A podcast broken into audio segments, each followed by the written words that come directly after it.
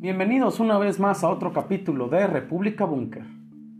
México vivió una jornada electoral clave, donde seis gobernaturas estaban en juego y donde Morena, el partido oficialista, se lleva cuatro de esos estados, mientras la oposición solo conservará Aguascalientes y Durango, según el conteo rápido del Instituto Nacional Electoral conocido como el INE. Esto es un triunfo de la oposición o una contundente victoria del partido del presidente Andrés Manuel López Obrador. Estas son las dos líneas de argumentación y el debate que hoy surge en la nación mexicana. Es por eso que hoy tendremos como tema México frente a la consolidación del partido oficialista. México es uno de los países que, por su cercanía con los Estados Unidos, además de ser una de las 20 economías más grandes del mundo, tiene un peso en la política regional latinoamericana.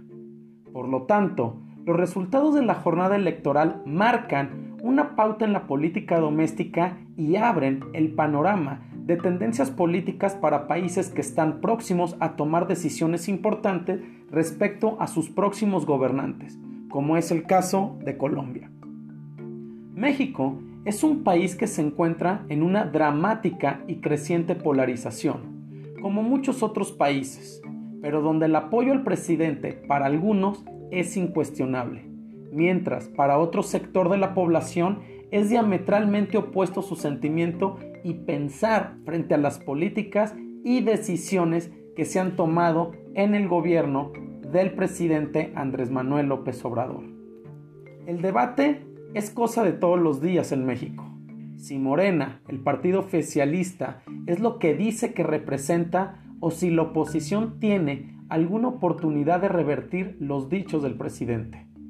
La prensa jugando un papel fundamental en lanzar consignas a favor y en contra, y un presidente que entra en el juego de la provocación y la defensa para generar un ambiente tan peculiar en la política mexicana actual. Más allá de la afinidad o la desaveniencia frente al gobierno del actual presidente mexicano, las elecciones intermedias del año 2021 y las elecciones llevadas a cabo en estos seis estados demuestran que, si las elecciones del 2024 fueran hoy, Morena volvería a ganar la presidencia.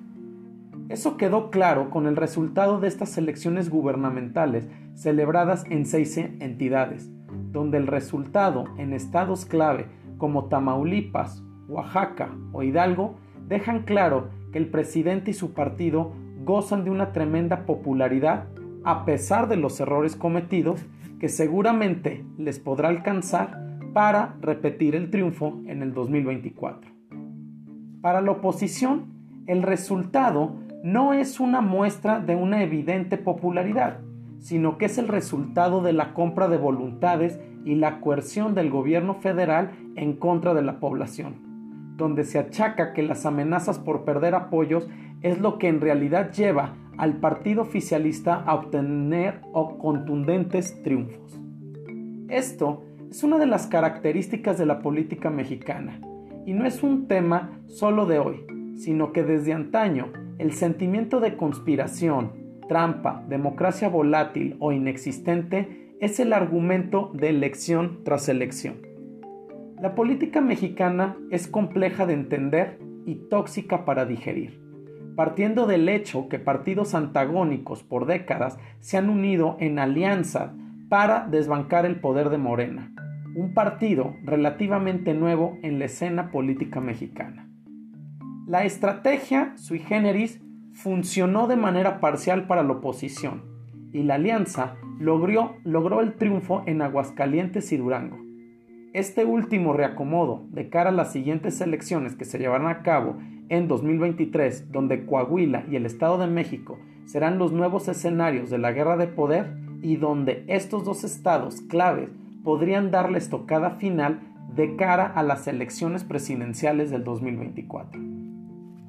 Hoy en día, el mapa del territorio mexicano se reconfigura, donde el partido oficialista gobierna 21 de las 32 entidades de la nación, más una que está frente al Partido Verde, actual aliado del gobierno mexicano. Por lo que podemos decir que la alianza oficialista de Morena y el Partido Verde tienen 22 de las 32 entidades de la nación. Los 10 estados restantes están divididos de la siguiente manera. 5 son para el Partido Acción Nacional, 3 para el Partido Revolucionario Institucional y 2 de Movimiento Ciudadano. Lo cual cabe mencionar que en estas elecciones en 6 de los estados no pudo obtener el triunfo en ninguno de ellos. Todo esto significa que existe un poder hegemónico al interior de México y una oposición dividida y sin un nodo de conexión que pueda enfrentar a lo que Morena es hoy. Con estos nuevos triunfos, una realidad manifiesta se da de cara a que el partido en el gobierno actual logra gobernar al 58% de la población y por el otro extremo queda claro que la oposición no logra unirse en un frente unido, ni cuenta con una figura que pueda imponerse como candidato único de cara a las elecciones presidenciales en dos años. Un dato que no se debe dejar fuera y que la oposición al gobierno de López Obrador debe tener en su radar político es el estado de Hidalgo, el cual ganó al, el partido oficialista siendo el primer gobierno de alternancia en esta entidad tras 93 años de gobiernos del Partido Revolucionario Institucional conocido como el PRI. La política mexicana, desde las posturas y justificaciones de la oposición, está cayendo a un punto sin retorno de donde parece es difícil que salga. Las excusas de las continuas derrotas van enfocadas a señalar actos de corrupción en la compra de votos, tema que como se ha mencionado es recurrente en la historia electoral mexicana. Pero ahí es donde radica el problema de la oposición, en quedarse en el señalamiento y no hacer un análisis de que en el campo electoral fueron humillados por un partido que apenas tiene una década de existir. La explicación del por qué la población mexicana vota por Morena tiene varias aristas, pero en, donde la oposición debería mirar es si el odio, el desasosiego y el rechazo a sus propuestas y posturas son el reflejo de casi un siglo de gobiernos vacíos y que defraudaron a la población, y que eso es lo que hoy refuerza al actual partido gobernante. No todo es miel sobre hojuelas para el presidente y su gobierno, y si bien es cierto que la pasada revocación de mandato desgastó al Instituto Nacional Electoral al propio mandatario mexicano, el discurso de Andrés Manuel López Obrador se ha abocado en mencionar que en México no hay democracia y ha emprendido una cruzada para desmantelar la independencia de las autoridades electorales. Pero cuando una elección organizada por este instituto le dio la presidencia en el 2018 y 12 de las 15 gobernaturas en juego en el 2021 y que ahora arrebatan a la oposición cuatro estados más en 2022, ese discurso puede comenzarle a jugar en contra.